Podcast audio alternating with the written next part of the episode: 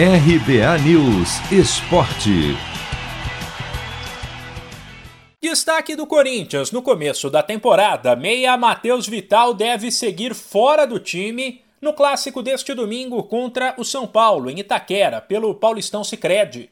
Recuperado de uma artroscopia no joelho realizada no fim de março, o jogador já voltou a treinar no campo. Mas a análise da comissão técnica é que Vital talvez precise trabalhar um pouco mais para recuperar o condicionamento físico perdido.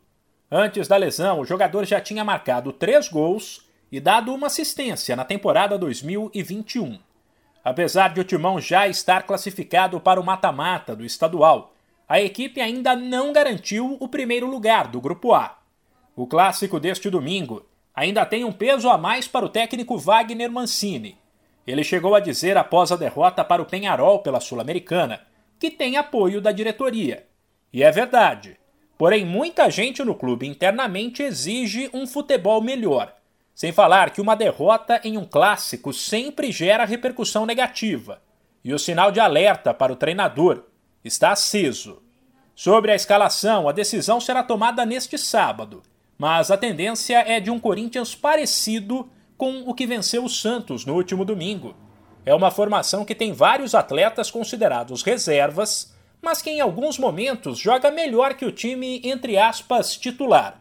Wagner Mancini explica que essa foi a alternativa encontrada para driblar a maratona de jogos e que ela será mantida mesmo com os últimos tropeços da equipe titular na Copa Sul-Americana. Eu não posso, de maneira alguma, mudar aquilo que foi é, previamente definido, planejado, que uma equipe jogaria algumas partidas e outra equipe jogaria outras partidas. Aí, de repente, a gente ganha um ou perde outro, a gente vai lá e muda o planejamento. Eu acho que isso mostra descontrole acima de tudo, né? Nós vimos numa sequência de jogos pesada, né? É, por exemplo, em oito dias a gente teve que fazer quatro jogos, então por isso nós optamos em montar duas equipes e essas duas equipes, elas, elas foram designadas para competições diferentes. Por fim, nesta sexta, último dia para registrar atletas na primeira fase do Paulistão Sicredi.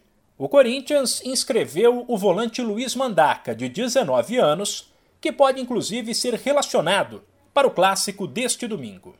1902 foi um grande ano. Vindo da Europa, Charles Miller cria o primeiro campeonato de futebol no Brasil. Ao mesmo tempo, padre Theodor Amstad traz para o país o cooperativismo de crédito.